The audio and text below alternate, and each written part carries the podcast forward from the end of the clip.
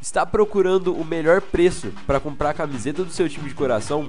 Acesse loja.donosdofute.com e encontre tudo que você busca quando o assunto é camisetas de alta qualidade. Loja Donos do Fute.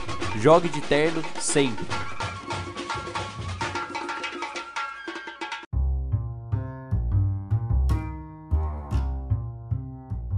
Dia, boa tarde, boa noite, torcedor tricolor, com o seu bloquinho e a sua caneta. Esse é o Anota aí Tricolor, o seu podcast que tenta ser informativo ou o menos desinformativo possível sobre o tricolor do Morumbi. E para você que está escutando a gente e tem disponibilidade de ajudar na continuidade do crescimento do projeto, é muito simples. Basta você nos seguir nas duas redes sociais que estamos disponíveis, tanto Twitter quanto Instagram. Ambas você encontra a gente buscando arroba anota underline tricolor, tudo minúsculo. Lá, nas duas bios das duas plataformas, você vai encontrar o nosso Linktree, que é um direcionamento para as múltiplas plataformas de streaming de podcast que estamos disponíveis. Você chegando lá, descobre qual, é, qual te traz a melhor experiência escutando o nosso conteúdo. Então é isso, fiquem aí com mais um episódio do Anota aí Tricolor. Valeu! Bom, tricolores, é... hoje a gente está aqui num episódio extremamente especial. Nosso convidado de hoje é assim fora da curva, é advogado, empresário, tem diversas funções na sociedade, mas principalmente ele está aqui hoje como diretor esportivo do Joinville Esporte Clube. Então, mediante essa breve, brevíssima explicação sobre você, Léo, é, se apresente, por favor, e obrigado mais uma vez por aceitar o convite da Nota aí Tricolor para vir conversar sobre o seu cargo e principalmente sobre futebol no geral. E se não for abusar muito da extensão do meu comentário, explicar para quem não conhece, para quem não faz a menor ideia, o que faz um dirigente esportivo de um grande clube. Então, muito obrigado, Léo. O microfone aí é seu, cara. Maravilha, muito obrigado, Gabriel. Muito obrigado, Matheus, pessoal da Nota, Nota aí Tricolor. Primeiro, agradecer é sempre um prazer estar podendo falar com gente que entende, com um público que gosta de futebol e debater o assunto que eu mais gosto, que é futebol, né? É futebol na sua essência, futebol, seja ele na questão tática, na questão de gestão. E aproveitar para me apresentar, né? Eu sou o Léo e desde, desde muito novo já estou muito envolvido com futebol. Eu desde, desde criança já pratico o futebol, tive é, em categorias de base, é, me profissionalizei jogando bola e cheguei até jogar na, na, na, Espanha e depois acabei seguindo a carreira aí de, de, como você mencionou, a carreira jurídica e sempre ligado ao futebol. Também hoje sou, além, além de, de gestor esportivo, sou sócio no escritório de advocacia e, mas tenho muito a vida ligada ao esporte, né? E isso hoje ocupo a cadeira de diretor esportivo do Joinville Esporte Clube, né? O Joinville é um tricolor também, né? Tem essa tem essa boa característica aí.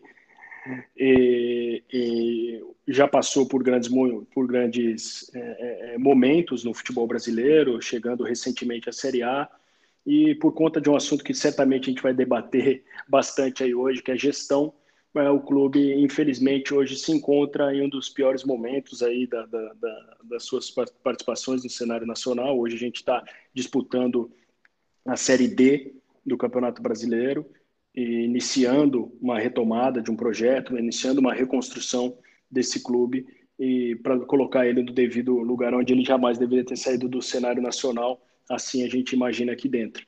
É, e hoje eu estou, como eu falei, estou ocupando a cadeira de diretor esportivo. Né? Eu falo diretor esportivo, uso essa terminologia um pouco diferente, porque eu tenho minha formação, inclusive, é, é, de gestão é, fora do país, e é muito comum você utilizar diretor esportivo e não um gerente de futebol ou um gerente executivo. Né? Nós entendemos que isso é muito, ele transcende apenas as quatro linhas. Né? Eu, eu brinco aqui com com o pessoal interno que a minha preocupação comparar com os atletas ela é muito mais do que se eles vão ganhar o jogo, com, é, se eles estão jogando a posição certa, mas também a minha preocupação é com a carreira deles, se eles estão sendo bem tratados no clube, se o contrato deles vislumbra alguma posição financeira para o clube futuro. Então é um dia a dia muito muito massivo, um dia a dia muito puxado. Então ele transcende só aquela questão de o executivo dentro das quatro linhas ou dentro do vestiário. Eu acho que é muito importante isso que você citou, esse, esse final, esse comentário final. Ele vai muito da sua metodologia com o futebol, né? da formatação que você pensa o futebol. Então, explorando um pouco desse comentário que você fez, eu gostaria, se você me permitir, abrir a nossa entrevista com uma pergunta é, que eu fiz uma pesquisa, como eu havia dito para você, eu fiz uma pesquisa a seu respeito, como a gente faz aqui de praxe pro, com os convidados que vêm, que a gente recebe. Eu gostaria muito de saber é, mais a fundo sobre um comentário que você fez que me chamou muita atenção. Eu acho que como um diretor esportivo você consegue responder melhor do que ninguém. É, atualmente, contextualizando um pouco com o nosso clube, com o São Paulo, o nosso dirigente esportivo ele é muito ligado a outros setores, ele é formado em jornalismo, ele teve passagem por outras áreas e em diversas entrevistas ele cita justamente sobre essa experiência e vivência em outros setores, né? para então assumir o cargo dele dentro do futebol. Eu percebi que você cita que a sua experiência, né, a, que é vastíssima por sinal, dentro do mundo empresarial, ela te auxilia no desenvolvimento do clube. É, para que o projeto esportivo da instituição seja algo que mova a sociedade, como você disse. Né? Eu gostaria de, de saber mais a fundo a respeito desse comentário que você fez, que, que, como você citou já de forma rápida, se aplica à sua forma que você vê o futebol. Perfeito. É uma excelente e muito inteligente pergunta, porque é, o futebol está cada vez mais dinâmico, né? O jogo ele tem evoluído e isso ele, ele decorre de vários fatores, inclusive fatores ambientais que, que, que, a gente menciona, né? Por que isso? Antigamente você tinha a figura daquele executivo de futebol que se aposentava na, no domingo e na segunda ele assumia é, a, função, ia para dentro do vestiário, ficava no campo, único exclusivamente com a sua experiência de, de atleta. Pô, Léo, mas isso não é importante? Não, muito pelo contrário, isso é muito importante. Ter vivido a experiência dentro de campo, isso é fundamental para que certos problemas do dia a dia eles venham a ser resolvidos de uma maneira mais, mais fácil, né, com uma experiência, porque o, o, o ex-atleta ele tem a vantagem de saber, de ter a linguagem do atleta, de saber o que o atleta precisa, de saber o momento certo de entrar nas conversas de vestiário, e de também sair, porque isso é muito importante. Mas cada vez mais, é, os executivos, de uma maneira geral, eles têm se preparado para essa função. E aí, quando eu falo de se preparar, ela transcende muito essa questão de só o futebol. É, hoje eu, eu vislumbro que para ter é, é, é, fatores de sucesso dentro da carreira do futebol, é necessário você ter pelo menos vivência e experiência em outras áreas, principalmente como gestão, como administração e fundamental algo que eu penso que é a gestão de pessoas, porque no final do dia a gente está lidando com pessoas, e seja sejam elas os atletas, sejam comissão técnica, seja o pessoal do staff, seja o pessoal da cozinha, é, o gestor esportivo hoje ele tem que cuidar e organizar tudo isso. Então, você tendo uma experiência em outras áreas, em outros ramos é, que, que, que, não sejam apenas futebol, isso te abre, te traz um leque, te traz uma visão muito ampla de soluções de problemas que te acontecem no dia a dia. Porque no final das contas, é, o futebol no teu dia a dia ele é 20% do que tu tem que resolver.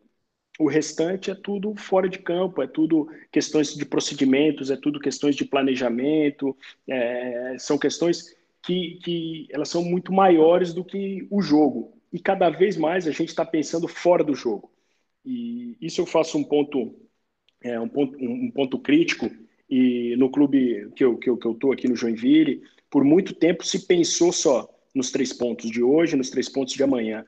E aí o que, que acontece? Você perde uma partida, perde duas, perde três, o treinador vai embora, você rescinde com três, quatro, contrata mais cinco para dar um fôlego da torcida, para trazer um fato novo. Mas o que, que isso gera de responsabilidade para o clube? O clube tem dinheiro para fazer essas decisões? O clube. No que, que quais foram as suas convicções para mandar embora? Quais foram as suas convicções para contratação? E é dessa forma que eu penso diferente. Dessa forma que eu penso que cada clube ele deva se estruturar através de um projeto esportivo, através de muita pesquisa, através de, de, de muita inovação. É preciso se criar todo dia um desconforto para buscar é, em, em soluções cada vez mais rentáveis e sustentáveis para os clubes porque nada e nada contra as questões dos clubes maiores, é, isso é muito mérito deles, mas existe Não estou dizendo que é mais fácil, mas existe uma facilidade quando você possui uma questão financeira ou uma saúde financeira é, lá no azul. Né? Então, o dinheiro no futebol ele faz dinheiro. Então, as pessoas hoje, os atletas hoje, eles querem jogar no São Paulo. O patrocinador ele quer estampar a camisa do São Paulo. É, mas e no Joinville? É, hoje, qual, qual tipo de jogador que quer vir jogar uma Série D? Qual tipo de patrocinador que quer estampar a sua marca né, num clube que está disputando o Campeonato Catarinense, é, ao invés do Campeonato Paulista? que tem uma televisão muito mais ampla, que tem clubes que chamam muito mais atenção. Então, quando você não tem essa ferramenta que é o dinheiro, as coisas elas precisam ser muito mais criativas, muito mais inovadoras, principalmente para que você não venha a, a, a furar o orçamento e entrar nesse círculo virtuoso do futebol que é contrata e rescinde, contrata e rescinde. Então, essa é a minha forma com que eu penso um pouco diferente através do desenvolvimento de um projeto esportivo. Cara, Léo, assim, adorei tua resposta, principalmente sobre o que tu falou sobre inovação, sobre projeto e queria fazer uma pergunta para ti. Eu acho que tu também foi muito relacionado em um ponto desse no Joinville nessa temporada.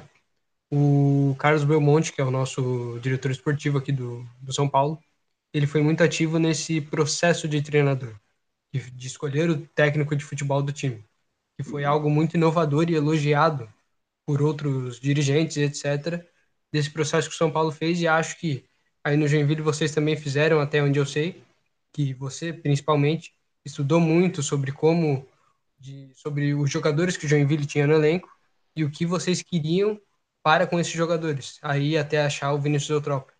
Queria que você comentasse sobre como foi essa escolha pelo Vinícius. Legal, ótima, ótima pergunta, porque ela é uma pergunta bem, bem ampla e às vezes pode parecer muito fácil, né? E, e, é, e é bem engraçado porque eu fui pressionado pela imprensa e pela torcida aqui de uma maneira muito muito grande, até xingado nas redes sociais aí que eu, que eu sou muito ativo e acompanho bastante, porque eu levei 16 dias para contratar um treinador. É, eu entrei, eu, eu, eu, assumi a função de diretor esportivo do Joinville é, no segundo, na metade do segundo turno da Série D do, do, da competição do ano passado. Ou seja, com um elenco já formado, com um treinador é, é com suas convicções, é, eu não tinha muito poder de ação e com um clube que não tinha orçamento para contratar. Então, foi muito mais de gerenciar aquela situação Infelizmente, a gente acabou não, não obtendo a classificação para a Série C, mas, ao mesmo tempo, isso me proporcionou é, é, a possibilidade de uma construção em cima de um papel de um papel em branco. Né? Eu até brinco, assim, pô, a gente tem um papel em branco aqui no Joinville. A gente pode rabiscar como uma criança de três anos, ou pode também fazer uma pintura. Uh, eu vou valorizar os artista, o artista local aqui da, da cidade, ou pode fazer uma pintura como Juarez Machado por exemplo. Né? Então, o papel ele vai aceitar tudo que a gente puder fazer. E, e foi exatamente dessa maneira que eu pensei, é, de se construir algo que tivesse como pilar fundamental o legado. Para fugir, e aí não quero ser repetitivo, mas fugir daquele círculo virtuoso de contratações e, e dispensas que o futebol brasileiro está cheio. É, por quê? Por que isso? Porque hoje o treinador de futebol ele trabalha para defender o seu posto. Ele não trabalha para colocar suas ideias e suas convicções. É porque ele perde um jogo, ele escuta na imprensa que ele foi retranqueiro. E aí no próximo jogo ele sai com três atacantes. Aí ele empata, daí ele escuta que faltou defesa. Aí ele joga com três zagueiros e com dois volantes. Então ele está o tempo todo defendendo o seu trabalho e não colocando em prática suas convicções. E o que eu pensei junto com a minha equipe aqui foi de que maneira que a gente pode pensar o futebol. Eu não acredito no futebol a curtíssimo e a curto prazo. Apesar de que existam muitas competições em sequência dentro do calendário nacional que vão te obrigar a disputar no curto, no, curtíssimo, no curto, no médio prazo, porém eu acredito que o futebol ele começa a se ter resultado no médio e no longo prazo. E aí a gente está falando de um trabalho é, através das pesquisas que a gente desenvolveu, de um trabalho de, é, é, de mais ou menos aí um ano para começar a colher, a colher frutos. Na Europa se fala de quatro anos é, é para você começar a, a, ter frutos aí com, com, com, uma equipe. Né? E a gente tem vários exemplos aí de, de grandes equipes europeias que, que pensam dessa forma. Mas no Brasil, infelizmente, a gente não tem, não tem tempo nem de esperar o médio, médio prazo. Né? Existe o, o imediatismo né, da, da, da, da, torcida, existe imediatismo dos patrocinadores, dos dirigentes, que, que infelizmente é, não, ainda não são profissionais, né? são, é, é, é aquele, o, o, futebol brasileiro ainda tem aquele dirigente que é, é, da alta sociedade, um cara bem quisto na cidade, que assume é, que, tem, que tem dinheiro, que assume a, a equipe, quando falta dinheiro ele assina o cheque. Então a gente ainda vive esse período de transição para uma profissionalização, uma modernização da gestão.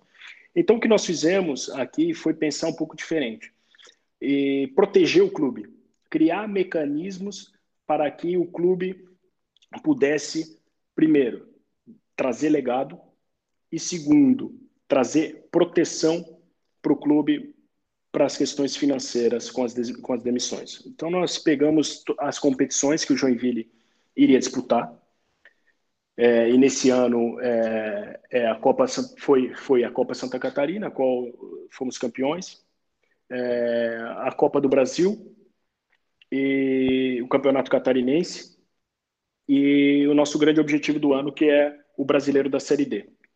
Nós pegamos essas quatro competições e destrinchamos elas em, em partidas. Né? Nós vimos mais de 800 jogos aqui, nós mapeamos é, 4.500 atletas, viemos fazendo um funil desses 4.500 para 2.500, de 2.500 para 500, 500 para 300, até chegar em 55 atletas. Por que isso? Porque com 55 atletas a gente conseguiu definir quais seriam o perfil desses atletas para com a competição. E disso a gente pegou as equipes nos últimos quatro anos e viu quais foram os fatores de sucesso dessas equipes, ou seja, quem foram as equipes nos, nos, últimos quatro anos que passaram na primeira e na segunda fase da Copa do Brasil? Quem foram as equipes as, nos últimos quatro anos que foram é, é, é, que foram campeãs catarinenses? E quem foram a, a, as equipes nos últimos quatro anos que obtiveram acesso à Série C? E aí nós fizemos uma combinação para ver quais eram o que tinha em comum essas equipes e quais eram os fatores de sucesso dela. E aí nós pegamos desde idade, perfil, idade, se o atleta é casado, se o atleta é solteiro, se o atleta é, mora perto, se, é, se existem fatores regionais envolvidos. E aí fomos destrinchando para chegar perfil, no perfil da competição. Ou seja, a competição ela se joga assim, com um perfil de atleta assim. Ótimo. E o que, que essas equipes têm em comum com esse perfil de atleta? Ah, não, a, a Série D ela é muito mais bola parada, ela é, é, uma, é uma competição que, por conta dos campos é, ruins, ela, ela se joga com menos posse, com mais transição, é, com uma linha, é, uma linha alta de marcação. É, por exemplo, no caso do Joinville, a, a competição ela é regionalizada. Então, pelo fato de ser regionalizada, o que, que eu preciso analisar e qual que é o perfil das, das equipes do Paraná, de Santa Catarina e do Rio Grande do Sul. Há muito mais força física do que técnica. Então vamos buscar atletas que se destacam nessa função e com o desafio de chegar num orçamento também, né? E isso a gente pode falar um pouquinho mais para frente.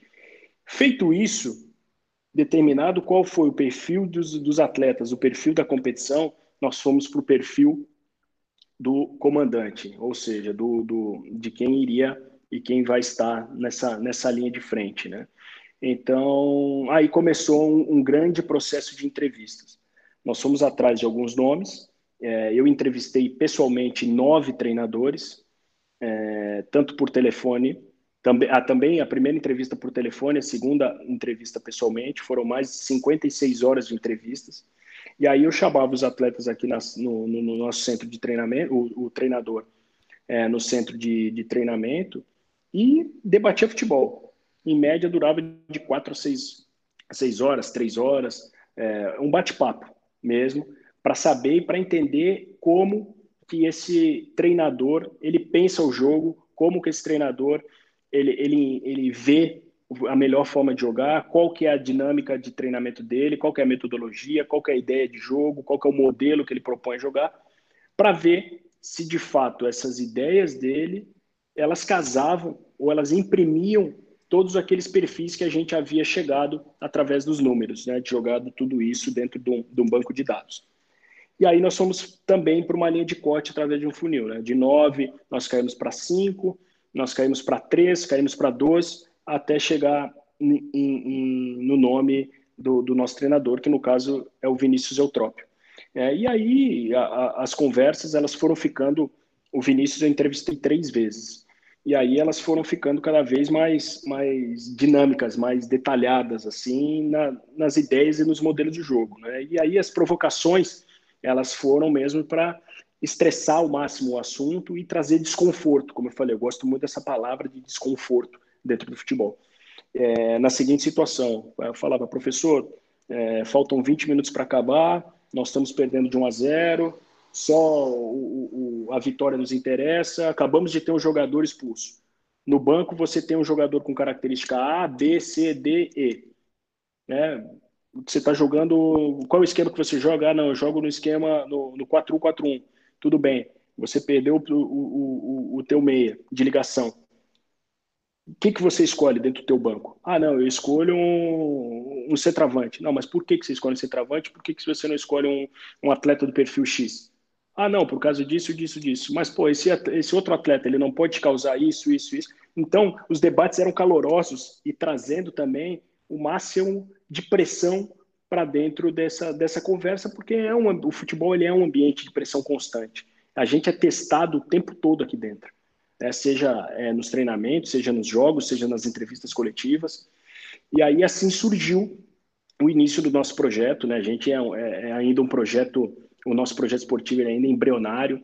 É, nós temos poucas partidas aí do Campeonato Catarinense, logramos êxito nos dois primeiros campeonatos que a gente que a gente disputou, fomos campeões da Copa Santa Catarina, isso nos deu uma vaga para a Copa do Brasil, é, fomos campeões da Recopa, ganhamos da Chapecoense, uma equipe de Série A lá dentro de Chapecó, é, na Arena Condá, passamos já da, da, da, primeira fase da Copa do Brasil, é, isso é para nós é só o começo, isso não, não como eu falei, isso eles são hum, é, é, é objetivos de curtíssimo e curto prazo é, para nós. É, isso não é o que vai lograr êxito para a gente lá no futuro. O nosso grande objetivo é o acesso à Série D. É, mas, claro, sempre com as convicções do projeto esportivo, sempre entendendo, porque a nossa equipe, com certeza, ela vai oscilar bastante. Nós viemos, é, acabamos de empatar no campeonato estadual com o Figueirense em 1 a 1 e antes disso nós tínhamos três derrotas. Né? E o trabalho começou a ser criticado, né? o trabalho começou a ser cornetado, é, a comissão técnica foi está tá sendo questionada, o trabalho, o treinamento, os próprios atletas durante o dia a dia eles começam a se questionar, começam a, a, a, a ver o trabalho é, de uma maneira diferente. Você tem que estar no meio desse turbilhão, no meio desse liquidificador, parando, pensando, olhando o projeto esportivo, vendo não, peraí, peraí, não vou entrar nessa nessa pilha né, externa. Né? Eu tenho que me realinhar. Qual que é a minha convicção? Não, eu trouxe a comissão técnica porque a gente tem um projeto de longo prazo, assim, assim, assim. A nossa equipe está em formação, a nossa equipe vai oscilar. Quais foram os erros? É, nós temos toda segunda-feira é, uma reunião da comissão técnica, onde a gente de fato debate tudo, todas as questões. É, na minha sala aqui tem uma, é, ela é praticamente uma sala de vídeo, uma sala interativa, onde a gente pega todos os lances junto com o departamento de análise e estressa e vê o erro e por que, que não fez a saída assim, por que, que não fez aquilo, por que, que errou, por que, que não errou. Então a gente tem um ambiente muito legal de discussão de futebol, pensando sempre no macro, pensando no resultado esportivo, porque a nossa equipe ela precisa estar preparada lá para a Série D. Não, nós vamos abandonar o campeonato estadual? Não, muito pelo contrário. Um dos fatores de sucesso de, da, das equipes que ascenderam a Série C foi que elas foram bem no campeonato estadual. Então, isso para nós não é que é um laboratório, mas ele é uma, um preparatório muito bom para que a gente esteja com, performando, trazendo resultado lá na Série D. E hoje, o Campeonato Catarinense, na minha opinião, ele só perde em, em grau de competitividade para o Campeonato Paulista. Não estou falando de nível, né? Porque aí nós temos, né, temos o, o Campeonato Carioca, com os atletas com uma, uma nivelação muito mais alta, o Campeonato Gaúcho, tal, talvez, com, com Inter e Grêmio, mas em nível de competição, você pega, é, é, é, normalmente é uma equipe que dispara, e agora nos últimos anos está sendo a Chapecoense, como já foi o Figueirense, como já foi o Joinville, mas o resto é um bololô total ali, é, é, é muito competitivo. Você sai para jogar com uma equipe, talvez o pessoal não conheça, mas uma equipe, vou citar o Próspera, né? é uma equipe que, que, que ganhou de, de, de, grandes equipes aqui dentro do estado, ganhou de Criciúma, é, empatou com, com o Havaí na casa do Havaí, que é uma equipe de Série B, é, não tem aquela, hoje, uma disparidade, ah, vão enfrentar a equipe X lá no interior do estado e é, acabou aquela questão que você ia lá e já ia com a vitória certa. É, o Campeonato Catarinense ele traz muita competitividade. Então, o nosso projeto esportivo ele tem um único objetivo, que é minimizar o risco tanto nas contratações, tanto nas, na, na, nas disputas esportivas hoje que a gente faz. Cara, eu adorei muito a tua, tua resposta, do cuidado que você tem com, com a diminuição dos riscos e tal. E um negócio que eu ia deixar mais para o final, mas você já comentou e eu queria puxar de gancho isso. Você citou uh, o empate de ontem contra o Figueirense em 1 a 1 com a volta do treinador Vinícius Eutrópio à beira do campo. E durante esses últimos jogos com o Felipe Sampaio, o Jack teve muitas dificuldades pra, tanto de esquema tático como para conseguir implementar o seu estilo de jogo. Queria saber para ti como que é lidar com a figura do, do Vinícius como treinador, como comandante da equipe e como é ver o time sem ele e qual é a importância dele para o time funcionar à beira do campo. Para mim está sendo um aprendizado a cada dia é, ter o Vinícius aqui como nosso comandante. Ele é um cara sensacional, um cara com o qual eu tenho um respeito muito grande. É, acredito que a maioria deve ter acompanhado a questão de saúde que ele passou, né, após o Covid, descobriu um, um, um tumor, teve que fazer uma cirurgia, e em menos de 10 dias ele estava comandando né, a equipe na beira do campo. Isso demonstra um respeito para com a nossa instituição gigantesco, um grau de profissionalismo extremo. Né? E você é, é olhar para o banco e sentir, por mais que o Felipe Sampaio, é, o Eliseu, que são os dois auxiliares do, do, do, professor Vinícius, eles são uma extensão dele, é diferente você ter aquela voz de comando, você ter é, é a segurança de quem te dá os trabalhos no, no, no, dia a dia, né? Então a equipe ela acaba acaba sentindo falta é, disso apesar de que o Vinícius ele, ele é um cara que dá muita liberdade, ele é um cara que ele, ele, ele, ele faz com que as decisões de campo sejam dos atletas. E aí é algo que eu sempre busquei dentro do projeto esportivo, porque e aí eu falo, pô, graças a Deus, cada vez menos, cada vez mais, desculpa, o futebol ele ele, ele tá deixando de ter aquele treinador que, que grita, que xinga, que tem que estar tá é, o tempo todo na, na, na, na orelha do jogador, porque lá dentro são eles que decidem, né? Eu vi, e eu sou um fã, e, e, e, e, é, um, é um dos meus desejos um dia trabalhar, e ele foi aí para São Paulo, o Alex, né, para o Sub-20. É, é, ele fala isso, ele fala isso. O atleta ele tem que ter a sua responsabilidade dentro de campo. Né? Ele, ah, você quer dar uma caneta no último terço? Beleza, vai, dá. Agora, se você perder a bola, qual o seu grau de responsabilidade para né, defender? Qual o seu grau de responsabilidade com o teu companheiro que te passou essa bola, que correu, que trouxe essa bola? Então, a, as responsabilidades têm que ser transferidas para os atletas. E o Vinícius, ele, ele tem isso também, né? Mas, como você falou, ele, ele retornou agora, ele traz uma segurança e uma experiência muito grande é, para os atletas, né? E para a comissão técnica e para todo mundo que está ali na beira do campo com ele. E, e, e assim, é, é, a, a, equipe ela oscila. Né? É muito difícil hoje você ser campeão invicto de qualquer, qualquer competição. Né? E a gente vinha invicto do, do Campeonato Catarinense. É, e a nossa invencibilidade ela acabou, acabou caindo justamente quando o, o Vinícius se ausentou.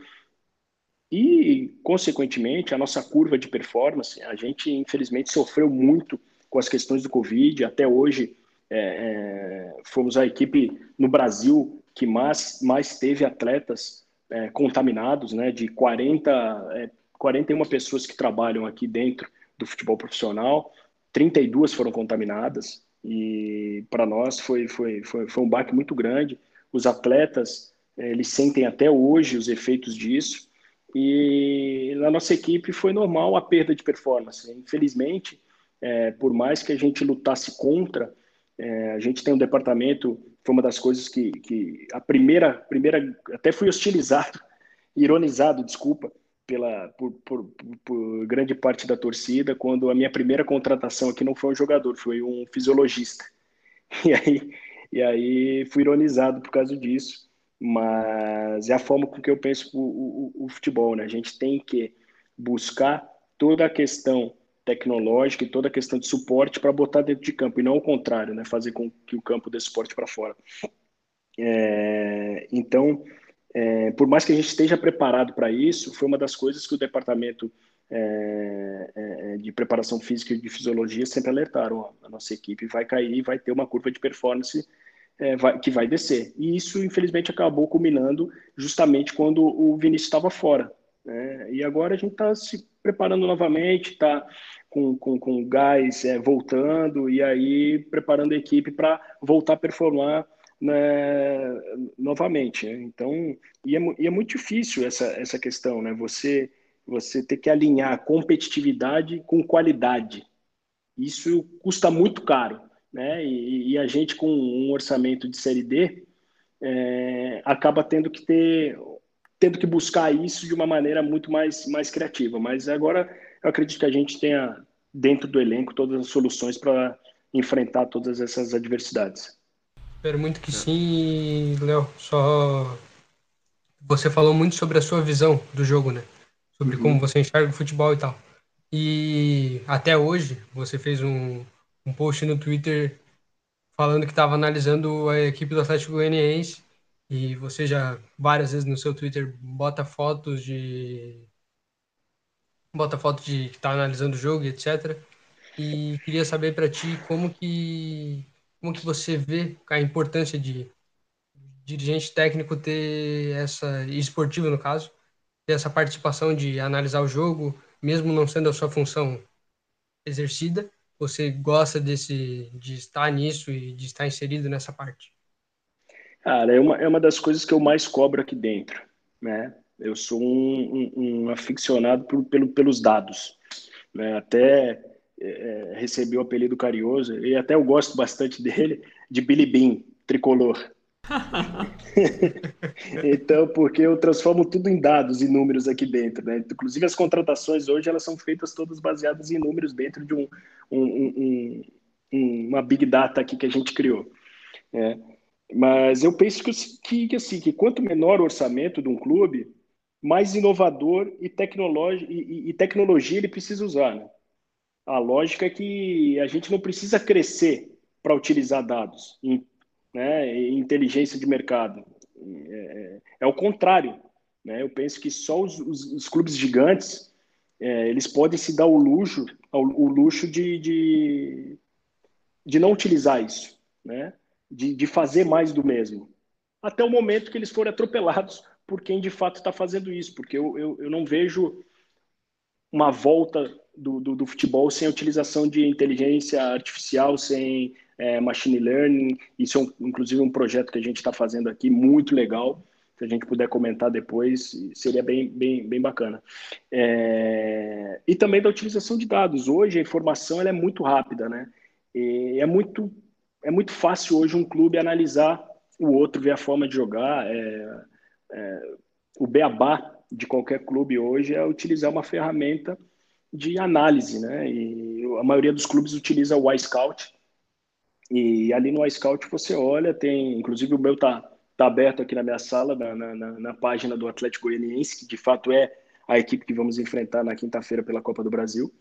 E ali te fala tudo, te fala é, o pé de preferência, quantos por cento o atleta cruza com a perna esquerda, quantos por cento ele cruza com a perna direita.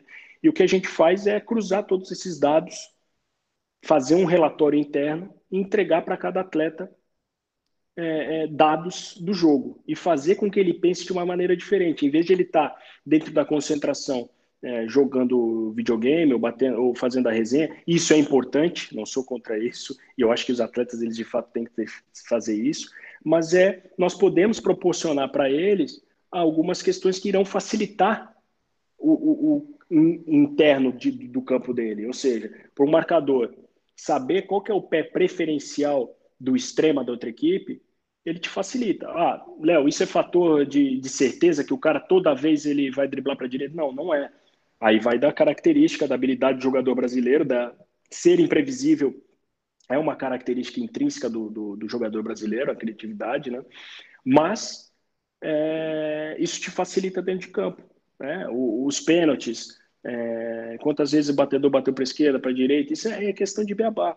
E, a, e aí a gente faz um acompanhamento quase que real aqui de todas as partidas pra, e, e relatórios o tempo todo, estressando ao máximo os números, estressando ao máximo é, o que cada jogador produziu em cada jogo, em cada minuto. A gente divide o jogo é, é, em vários momentos e aí começa a analisar, por exemplo, do, de 0 a 15, é, de, de 16 a 30, e aí a gente vai analisando, fazendo essas linhas de corte para ver qual é o comportamento da nossa equipe nos primeiros 15 minutos, qual é o comportamento da nossa equipe quando ela toma um gol aos 15 minutos, qual é o comportamento da nossa equipe quando ela faz um gol aos 15 minutos ou seja, quantos por cento a gente joga é, é, pelo meio, quantos por cento a gente joga no último terço pelo lado esquerdo ou pelo corredor central.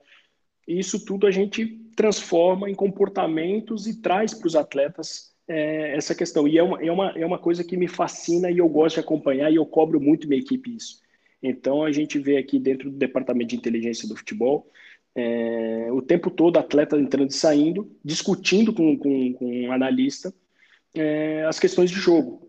Né? E, e, o atleta gosta disso, e cada vez mais isso eu fico feliz. É, que os atletas eles estão pedindo esse tipo de relatório, eles estão pedindo o vídeo, estão pedindo os, os, melhores momentos deles da partida, e aí faz com que a gente tenha que trabalhar bastante em cima disso, porém é uma coisa que a gente entende que é um fator de sucesso. E como você falou, eu tô, tô sempre postando porque eu, eu, eu, eu, eu gosto de fazer com que o torcedor e o sócio ele entenda o dia a dia do clube. Por que isso? Porque o, o, o torcedor ele analisa só o que eu chamo de fim de processo. Que o que, que é? Que é o jogo. Né? Então o jogo ele é apenas o fim de processo.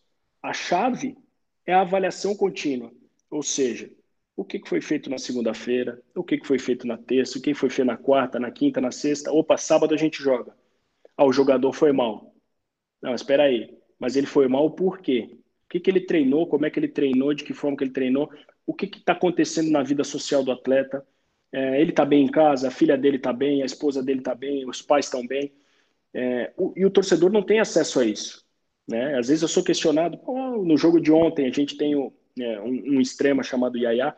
Pô, mas por que, que tiraram o Yaya? Tá tão bem, pô, o treinador não tá vendo o jogo. Tá e poucas pessoas sabem que o Yaya passou mal durante a partida, né?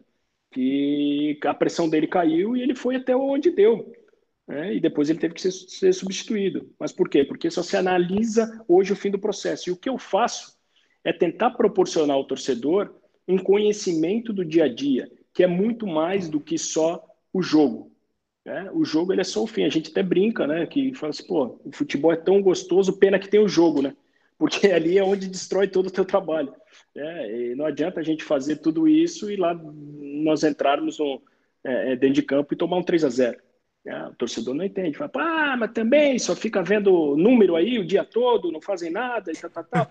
É, é, são críticas que a gente recebe durante o jogo, durante o dia a dia. Mas é, um, é, uma, é uma paixão, se tornou uma paixão eu acompanhar esse tipo de, de dados, esse tipo de relatório, e é o que eu quero trazer cada vez mais para o Joinville, cada vez mais inovação e cada vez mais utilização é, de dados para a inteligência do mercado.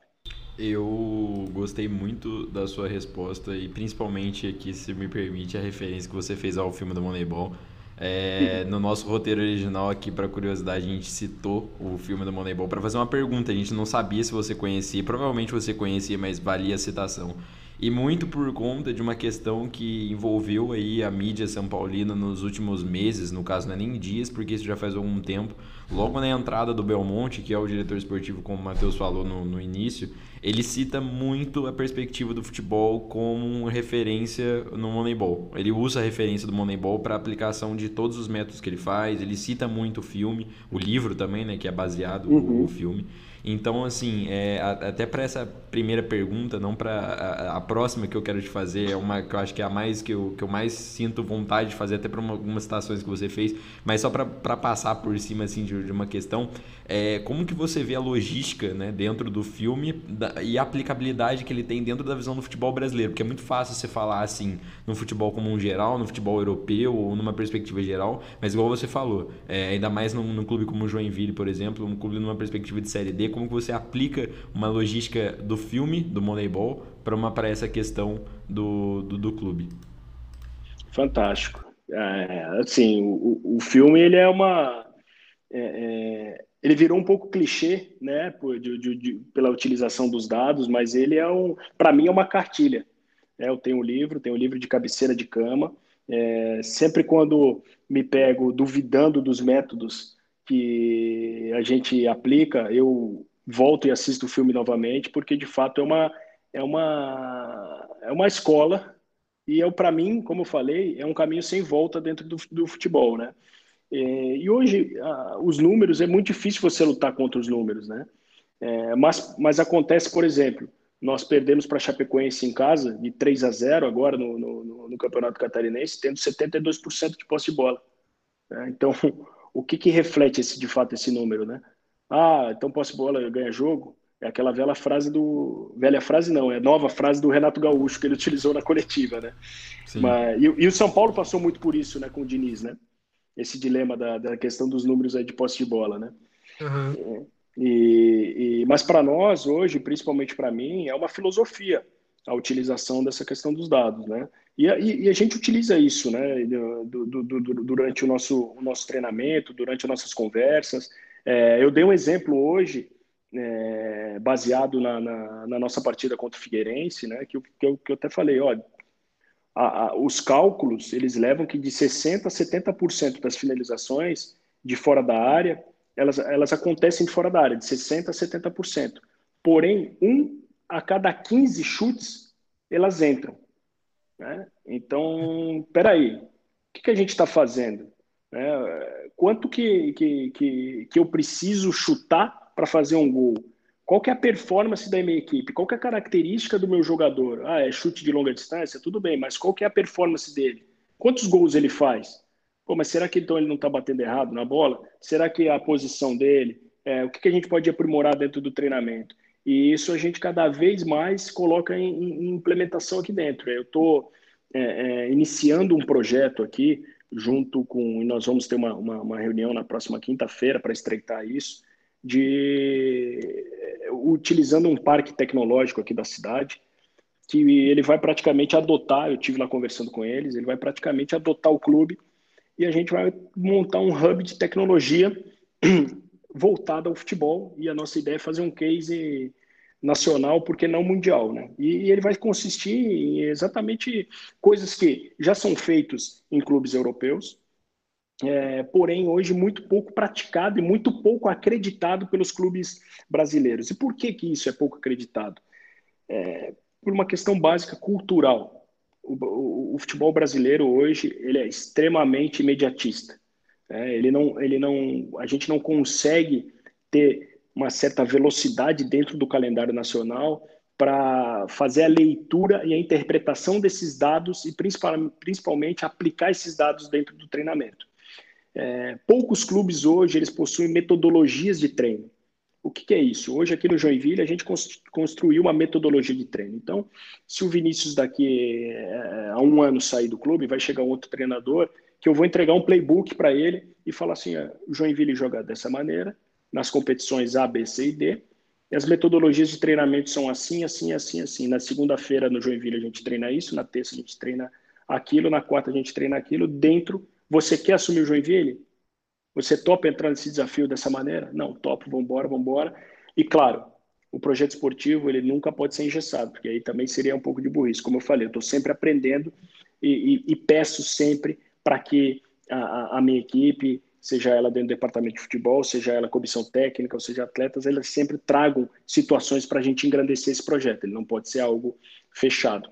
É, então a gente vai utilizando essas questões e principalmente dentro desse projeto de, de, de tecnologia que vai consistir em interpretar esses dados. Né? A gente quer chegar hoje num, num, num cenário de que é, a gente construa uma machine learning, que a gente rode, por exemplo, é, vou usar o Atlético Goianiense, que é o clube que, que a gente está estudando agora para para a Copa do Brasil. Que a gente rode 10 jogos do Atlético Goianiense dentro dessa, dessa machine learning e ela nos traga os relatórios de comportamentos da equipe do Atlético Goianiense. Ou seja, como é que é a saída deles? Eles fazem saída de três, não, usam uma saída de quatro com losango, e isso eles fazem 70% do tempo, e eles usam variação disso. Por quê? Porque eu preciso saber qual é o comportamento dessa equipe minuto a minuto. Eu preciso saber como que o Jorginho, treinador do Atlético Goianiense, ele se comporta quando a equipe dele toma um gol, ou quando a equipe dele está sendo pressionada.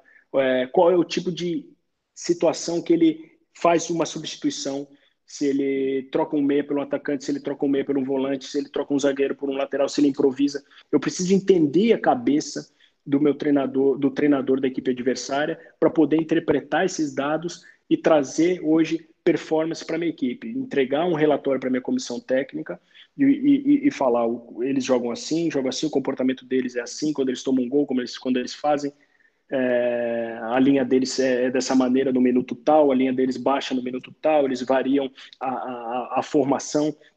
E isso a gente está é, fazendo uma linha de pesquisa com esse parque tecnológico, a gente é, tem o, o, o, desejo de construir, de, de, de adaptar o nosso CT para o que a gente fala de CT inteligente, colocar vários sensores aqui e depois transferir essa tecnologia para o nosso estádio é, para junto com câmeras é, interagir com o jogo, para no final do jogo dizer ah, o Léo é, tocou 13 bolas para o Matheus, o Matheus fez é, oito jogadas combinadas com o Gabriel, é, isso é, mas o que, que isso refletiu de perigo para o adversário? Não, isso refletiu de perigo para o adversário em X%, é, qual que foi a média é, de, de, gols, qual que foi a média de chutes, qual que foi a média de passes, e construir isso, é, todo essa, esse, esse grande projeto para trazer uma, uma, uma, questão de performance para a nossa equipe. Isso é sinônimo de, de, de, de, resultado? O Joinville vai ser campeão mundial daqui a, a 10 anos? Eu não sei, eu não sei, sinceramente, é, é, é impossível a gente dizer isso, utilizando toda a tecnologia do mundo, todo o dinheiro do mundo é, o futebol ele é legal porque ele é imprevisto, é, ele tem imprevisão dentro do jogo. No jogo são 11 contra 11 e você não sabe como é que o teu jogador vai entrar para jogar. Entretanto, eu acredito que isso de fato muda o jogo. Isso de fato faz com que a gente é, é traga possibilidades maiores do que só pensar no adversário, na formação e, e, e, saber se o atacante ele joga bem ou não joga bem e se ele fez gol nos últimos dois anos ou não fez. Então, essa é, essa é a forma com que a gente está pensando o jogo hoje aqui dentro do Joinville. E até para complementar essa frase que você falou aí de mudar o jogo, se não me engano, você bem me recordo, o título da Netflix para o Moneyball é o homem que mudou o jogo. Né? Então é uma, uma analogia plausível da, da sua frase. Eu, eu acredito que assim, uma coisa que eu gostei muito que você falou, só para voltar nesse ponto para finalizar, é, eu acho que o, o Moneyball ele vai mais do que a análise de números. Ele é igual você falou. Sempre que você se pega duvidando da metodologia que você está aplicando, seja para qualquer coisa que você vai fazer na sua vida, liga no filme e vê porque aquilo dali é representação fiel do que você tem que fazer. Você tem que confiar no que você está aplicando. É exatamente, são convicções, né? Hoje a gente fala muito aqui nas convicções do projeto. É, o futebol é muito difícil, muito difícil você hoje contratar, o processo de contratação é muito difícil você acertar, né? E você trazer um jogador e ele não joga bem e a torcida reclama e diz que você é, contrata errado, que você é burro, que o treinador não, o treinador é burro e que ninguém presta, e que é todo mundo amador. Então você precisa para esses dias difíceis voltar e saber, não, quais são as convicções, o que, que eu fiz para pensar nisso daqui. Com certeza. É, o que, de que maneira com que, junto com a comissão técnica, a gente construiu uma ideia de jogo, uma metodologia, uma forma de, de, de jogar, né? Então, é, como eu te falei, é muito mais do que uma questão apenas de, de, de filme, de ideia, né? Uma, é praticamente uma filosofia a qual eu acredito muito e, e, e, sigo e tento trazer isso cada vez mais para o dia a dia do clube. Com certeza. E eu vou compactar. É, eu teria duas perguntas para te falar, porque no meio da, da minha pesquisa, eu consumi um conteúdo do Soul Jack, que foi um portal que você fez uma, uma, uma entrevista recentemente. É, eu gostei muito da entrevista, parabenizar você pela, pela entrevista e eles pela, pelo conteúdo fornecido. E dois pontos que me chamaram extrema atenção em você, que me deixou muito entusiasmado e agora está sendo correspondido nessa entrevista que a gente estava fazendo, é a respeito de colocações que você discorreu aqui de forma clara, é, que você literalmente respondeu de uma outra forma sem eu ter perguntado, então já deu para ver o seu perfil, mas eu vou fazer a, a, questão de perguntar porque eu acho que é extremamente válido. É, eu percebi que você cita que mesmo o time sendo campeão, é, se não me engano, do, do, eu não me recordo do nome do campeonato recente que vocês ganharam, é, no começo do ano, antes de você, depois que você fez essa, essa entrevista com eles, é, a questão que você cita que me tocou foi que mesmo o time tendo sendo é, foi campeão, você não gostou do futebol apresentado. E você cita que assim foi o campeão, beleza, bom, mas assim não está ainda na formatação que vocês pensam como futebol. É, é, muito incomum ver isso aqui no Brasil. Como você discorreu aí, o futebol ele é imediatista aqui e ele é muito resultadista, que é praticamente um sinônimo né, da, da, da frase. E, por exemplo, agora isso começou a querer dar de mudar, mas uma faceta ainda muito muito amadora ainda nessa questão de, por exemplo, o Flamengo de 2019 destruiu, jogou bem, todo mundo tem que jogar e agora que a galera está começando a se preocupar em fazer um projeto e fazer uma questão. Mas assim, o Flamengo de 2019 é uma engrenagem, é um relógio suíço. Ele encaixou e deu certo naquela situação. Outros times começaram a trazer portugueses, achando que é a solução, achando que é uma, uma questão, mas não é assim que funciona o futebol, não é assim que roda o futebol. É muito incomum, como eu disse. O, o, por exemplo, antes desse Flamengo, tem o Palmeiras com o Filipão, que foi campeão do brasileiro, jogando mal naquele questão amadora, não amadora, né? Mas naquela questão daquele futebol feio, mas que o resultado aconteceu. E a galera quis manter para um outro ano o Filipão, mesmo tendo acontecido tudo que aconteceu. É, nessa mesma linha tem uma questão que você cita a respeito da, da, do clube estar acostumado a vencer. Você criar uma identidade, como você falou, o Joinville é um time de glórias, é um time que bateu em Série A, foi campeão de Série B, teve uma hegemonia no, no, no, no estado de, se não me engano, oito títulos seguidos. E toda essa construção acostuma um elenco e acostuma uma torcida a receber essa, essa visão do título. Aqui no São Paulo, como você sabe, a gente está passando por um processo que a gente não ganha títulos há algum tempo e isso bate muito, isso pesa muito. É, por exemplo, no ano passado, com todas as contratações, a estruturação que fez, deixou o clube endividado até onde não, não pode se enxergar. E isso reflete nos tempos atuais, onde se tenta toda uma modernização, toda uma reestruturação. Mas é um processo que atrasa um possível título para você como dirigente na funcionalidade que muitas vezes não é a primeira instância que dá a cara para poder prestar a, a, a, respeito dessa situação como é para você ter uma torcida acostumada a ganhar um time acostumado a vencer como é para você gerenciar todo esse ambiente e poder ali criar uma, uma, uma identidade vencedora para esse time e para o futuro, para o presente e para o futuro dessa, dessa equipe? Legal. Pode parecer até um pouco de clichê, assim, mas uma da, da, das coisas que a gente buscou no projeto esportivo foi o DNA Jack. Entender primeiro com o torcedor qual era o perfil do time que ele gostaria de ver. Então a gente saiu nas ruas aqui mesmo de Joinville, no centro da cidade, uma pranchetinha e parando torcedor por torcedor e falando, tudo bem, você torce pro Jack? Não, eu torço. Para você, qual que foi o melhor time do Jack da história? Ah, não, o time, o melhor time do Jack foi de 87. Ah, não, o melhor time do Jack de... Por quê?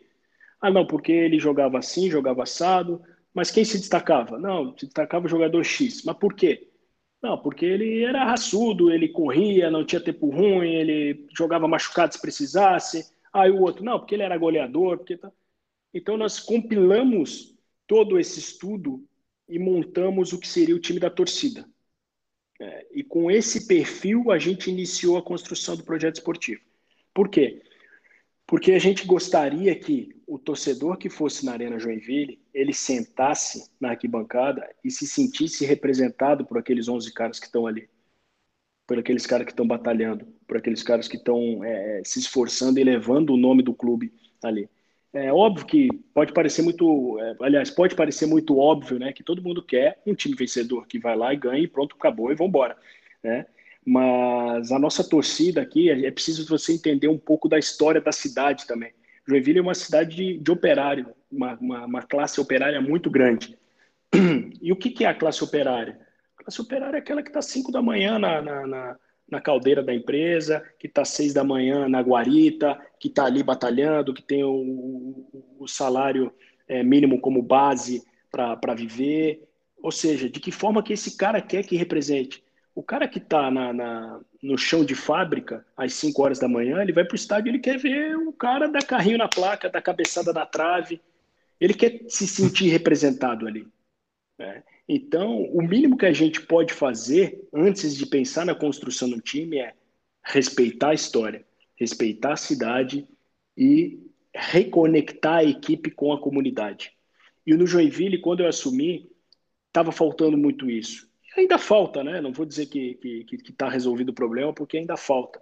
É, o Joinville, ele automaticamente, com os descensos, ele se desprendeu, se desconectou da comunidade. Ele deixou de ser o, o, o principal entretenimento do joinvilense. Isso que a gente quer buscar, essa reconexão com a comunidade. E quando eu mencionei no, com, com a rapaziada do Soljec é, que eu não estava feliz com o título, de fato, é, ser campeão é bom, é muito bom ser campeão. É, em poucos meses eu tive a oportunidade, junto com, com os jogadores, de levantar duas taças. E isso é muito difícil no futebol, você ser campeão. Ah, mas Léo, foi da Copa Santa Catarina e foi da Recopa Santa Catarina. Amigo, há quantos anos o Joinville não era campeão de alguma coisa? Então, você poder proporcionar, você poder devolver esse orgulho para a torcida, isso aí não tem preço. Você ser parado na rua e, e, e o torcedor te agradecer por isso é muito gratificante. É, faz com que a gente a, a gente relute todos os dias aqui, tá, tá no clube desde de, de, de ser, de ser o primeiro a chegar e ser o último a sair. É, isso tudo é, nos faz querer sempre aumentar a barra de performance. E foi exatamente isso que eu falei. Nós fomos campeões, porém a performance da equipe não, não me agradou. Ou seja, eu não me senti representado pela forma que nós jogamos. Eu não senti que o projeto esportivo ele estava sendo em prática quando aqueles atletas estavam ali duelando. É, veio o resultado? Veio o resultado. Mas isso não significa performance. Pô, mas Léo, mas eu quero ser campeão sempre jogando com 1 a 0 empatando fora de casa. Eu também. Eu quero resultado mas eu preciso, eu preciso respeitar a história do clube e preciso respeitar a forma com que o torcedor ele espera o clube é, venha jogar. É, e aí, trazendo um, um, uma comparação com, os, com o São Paulo, é, aproveitando, eu, eu, eu, vejo que o São Paulo ele se desprendeu um pouco do que o seu torcedor espera. Né? Do, com, com, trouxe o São Paulo, ele, ele, ele, historicamente sempre teve grandes jogadores, jogadores de seleção brasileira, jogadores que de fato estão acostumados a serem campeões, mas isso só de uma maneira isolada não quer dizer que vai ser campeão. Né? É preciso você olhar na história do São Paulo, você é, é, é retroagir um pouco, ver com, como que o Raí jogava, né? você vê como que o Dodô jogava, enfim, como que o Zete jogava, de que maneira que aquele, esses times gloriosos do São Paulo é, eles jogavam, a forma com que esses jogadores se, se portavam, porque de fato é o que o torcedor de São Paulo está acostumado. É com que o, o, torcedor de São Paulo ele se identifica e é o que o torcedor de São Paulo espera quando vai no Morumbi ou quando, ou quando liga a TV para ver o seu time. Então, o mínimo que nós, dirigentes esportivos, podemos fazer é respeitar essa forma com que o atleta hoje, é, com que a torcida hoje quer ver o, seu atleta e quer ver o seu time. Porque para ele, eu tenho certeza absoluta, ele pode perder de 1 a 0, pode empatar em casa, é, pode perder para o rival, mas se ele se sentir representado por aqueles 11 caras que estão dentro de campo, eu tenho certeza que o processo vai ser mais fácil. Sim, concordo muito contigo nessa parte e gosto muito das tuas citações sobre torcida. A gente vê que você é um cara muito ligado com a, com a comunidade joinvilense e com a torcida do clube, o que é muito importante para mim no, no meu pensamento. Queria te fazer uma pergunta. O São Paulo, e também vejo o Jack contigo e com o Charles, e passa por uma reformulação e passa por um processo de meio que profissionalização do que está dentro do clube, dos gerentes e etc. Então, queria te, te, perguntar, como que é fazer isso dentro de uma situação caótica como a Covid, de lidar com pressão de torcida, de lidar com um clube que é gigantesco em magnitude estadual e queria saber como que é esses desafios de uma profissionalização do que até hoje era um amadorismo que até afundou o clube aos seus piores momentos e agora tentar reconstruir a equipe. É, esse é o, é o grande desafio diário aqui, né? Algo que a gente enfrenta é, e tenta colocar em prática, né? Como, como eu falei, é, o, o, futebol brasileiro hoje ele tem uma cultura muito enraizada do ah, vamos se preocupar só com os três pontos, vamos ver o que, que acontece lá para frente. Ah, o atleta não está bem, ah, rescinde, né? Pega, ah, vamos fazer o seguinte, vamos antecipar as cotas de televisão. Daqui a dois anos a gente não está aqui nessa cadeira mesmo. Vamos pensar no nosso aqui, tentar dar resultado, é, deixar o torcedor feliz e as próximas gestões que arrumem uma, uma forma de pagar toda, toda, toda essa dívida. É, hoje no Joinville, é, nós temos uma dívida aí de mais ou menos 44, 46 milhões.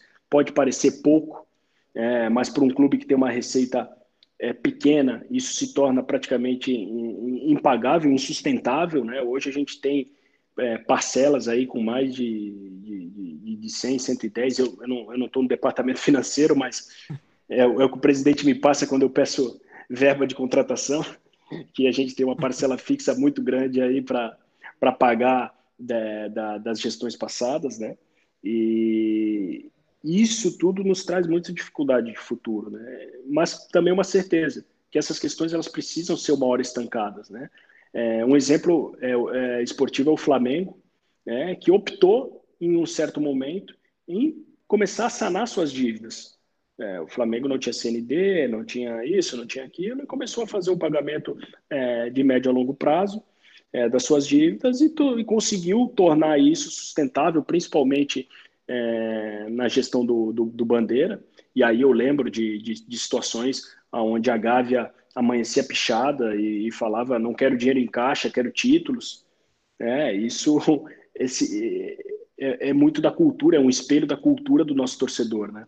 É, mas isso eu vejo que está mudando. Tem muito torcedor preocupado com o futuro do clube, porque, como eu falei, hoje nós estamos aqui sentados fazendo um trabalho. Aqui hoje eu, eu, eu ocupo a cadeira é, do Joinville de diretor esportivo. Mas daqui a pouco eu posso estar em outro clube, daqui a pouco eu posso é, não estar mais é, atuando, enfim. E, e, como que eu vou deixar essa cadeira? Eu me preocupo muito. O, meu, o, o pilar principal do meu projeto é o legado, ou seja, de que maneira que eu vou entregar um Joinville melhor quando, é, ou até quando o Charles me manter como diretor esportivo.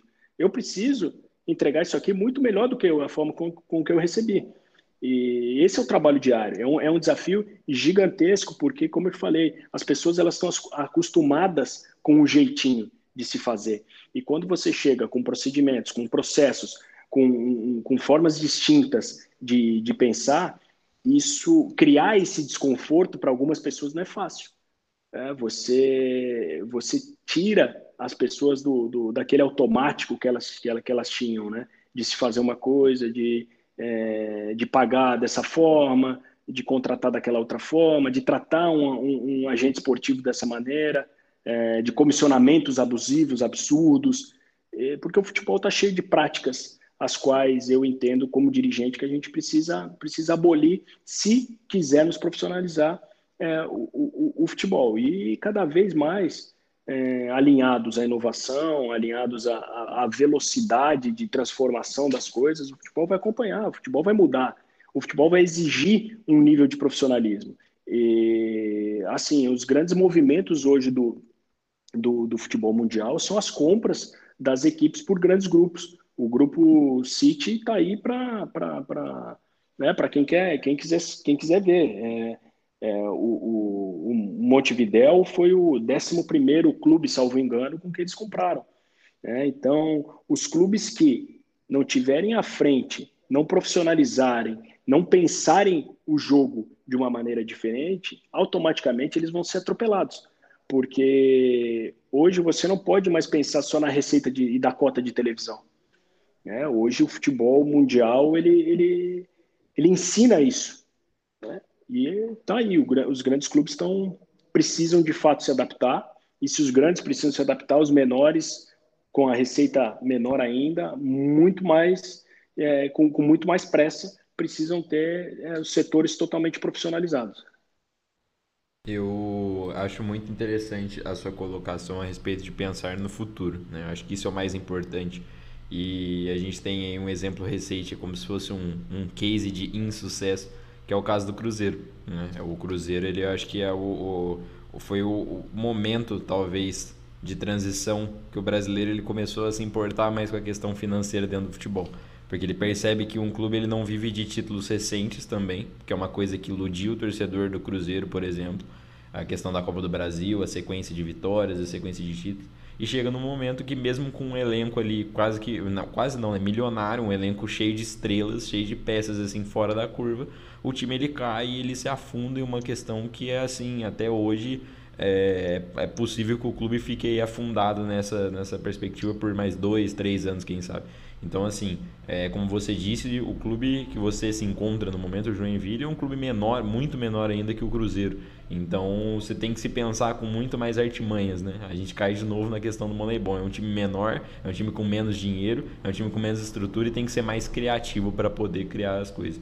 Então, acho que esse é o retrato que você deixa nessa, nessa entrevista pra gente. É um retrato de uma... Eu, assim, eu estou extasiado, eu gostei muito de conversar com você é um cara que pesquisando a, a sua vida, é, o os seus feitos, já me deixou muito entusiasmado para fazer essa entrevista e só concluir esse pensamento que eu tinha. E te agradecer mais uma vez de coração. Agora a gente já está aí a uma hora e dez, se não me engano, de entrevista já. E, cara, foi assim um papo que voou. Ficaria aqui fácil mais horas, mas todos, todos temos coisas para fazer. Como eu estava conversando com o Matheus, o mundo do futebol que você tem inserido é um mundo muito corrido. Então a gente tem que né, liberar você para você fazer os seus seus trâmites aí como diretor. Então, te agradecer de coração. Em nome do, do Anota, o Matheus vai falar como, como Anota e como torcedor também. Então, dele tem mais um, um processo. Mas eu, só, eu virei um grande fã do seu trabalho, comecei a acompanhar mais arduamente agora, porque eu acho que é, merece. Eu acho que é um cara que entende muito de futebol e daqui a um tempo, quem sabe, a gente não se encontra por um, em outros clubes, em outras perspectivas e a gente volte a bater esse papo de novo. Então, muito obrigado, Léo. Valeu de coração, cara. Oh, Gabriel, obrigado pelas palavras. É, como eu falei no, no, início, é sempre um prazer estar debatendo futebol. É uma preocupação minha, é, não só hoje no, no, no, clube que eu estou, mas como futuro também. Né? O que, que a gente espera desse jogo? É, qual a gente precisa respeitar esse jogo e para isso as questões administrativas de gestão e de profissionalização elas precisam estar à frente de tudo. E foi muito legal agora mesmo que eu, que eu percebi o tempo que, que, que, nós já estamos aqui, mas ficaria, como você falou, horas e horas aqui debatendo, porque falar com gente que, que, que é entusiasta do assunto, gente que entende, é muito bacana, faz parte do, do, do meu dia a dia aqui. E, e, é isso, a gente precisa preparar o clube, preparar os atletas para os panoramas de máxima exigência e competitividade que estão por vir é, no futuro. E assim o futebol ele vai continuar evoluindo no futuro imediato para um jogo cada vez mais com nível técnico elevado, cada vez mais, mais profissional, né, numa esfera muito maior, e aí a gente voltar a ser o melhor futebol do mundo. Né? É assim que, que, que eu penso. Tomara, né? Léo, assim, primeiro como participante aqui da nota, eu queria te agradecer. Saiu daqui maravilhado com tudo que tu passou pra gente, passou para mim também. Eu, como sou um cara que gosto muito de análise, gosto muito de analisar jogos e, e times, vou pegar muito do que, do que tu disse para implementar nas coisas que eu faço. E agora, como torcedor do Joinville, cara, eu tô extremamente feliz em falar contigo, em ter esse espaço para a gente trocar essa ideia, tanto aqui como no, no WhatsApp e tal. Você me recepcionou muito bem. E, assim, eu saio da, dessa nossa entrevista com olhos brilhando para o futuro do Jack e com uma perspectiva de que o meu clube está em boas mãos. Porque eu vejo em você um cara que eu confiaria o meu time de mãos abertas e olhos fechados, porque eu estou muito feliz contigo e com a tua capacidade de, de ver o jogo e o clube. Matheus, obrigado mais uma vez pelas palavras, amigo. É, canal aberto aí comigo. Eu sou um cara que eu adoro debater, como falei, seja no Twitter, seja no. Tens meu contato aí. Inclusive, se for para cornetar, fica à vontade. Eu gosto de, de, de, debater, mesmo que sejam as críticas. Eu procuro responder todos os torcedores nas redes sociais, óbvio, aqueles que vêm com, com respeito, né? E, é o pessoal, é todos os ouvintes do Anota, aos, aos, aos tricolores, né? tricolores paulistas e tricolores catarinenses. É, foi muito legal participar, muito legal estar com vocês. E muita pode pode ter certeza que é, eu vou sempre tratar o clube que eu estiver, e no caso hoje o Joinville, com muita responsabilidade, muito respeito à história do clube, muito respeito ao torcedor. E é isso que me move e pensar o jogo de uma forma diferente e traduzir isso em performance e resultado é o que a gente como gestor tem de responsabilidade aí no futuro. Muito obrigado mais uma vez aí pela, pelo, pelo convite. Espero em breve aí estar tá falando com vocês novamente, se assim, se assim pudermos aí e, e se for convidado aí outra vez. É, com certeza, portas abertas. É assim, é, é, como eu falei, eu conversaria mais uma hora, uma hora e meia é, com futebol, com gente, igual você falou, com gente que entende, com entusiasta da bola. A gente consegue conversar por horas e horas e a gente não vê o tempo passar. Então, te agradecer mais uma vez, feitas as suas é, considerações finais, o Matheus também considerando, agradecer a ele também pela participação e principalmente pela indicação, porque o Matheus, ele estando aí ativamente, ele consegue trazer pessoas e perspectivas diferentes, é que às vezes até aqui eu falando como um cara mais próximo da capital, então não consigo é, ter essa dimensão, né? Então, acho que sempre soma, a gente sempre acha é, então, muito obrigado pela, pela entrevista, muito obrigado aos dois por participar. A gente finaliza mais um episódio do Anota e Tricolor. Fiquem agora com as nossas considerações finais. Ah, um abraço pro Léo, um abraço pro Matheus e até a próxima.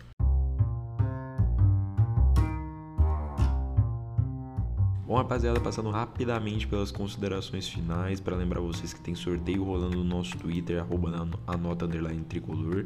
Você encontra também pelo Instagram, caso é só você clicar no nosso Linktree, que você encontra um redirecionamento no topo da sua página escrito sorteio, que você cai diretamente no nosso Twitter.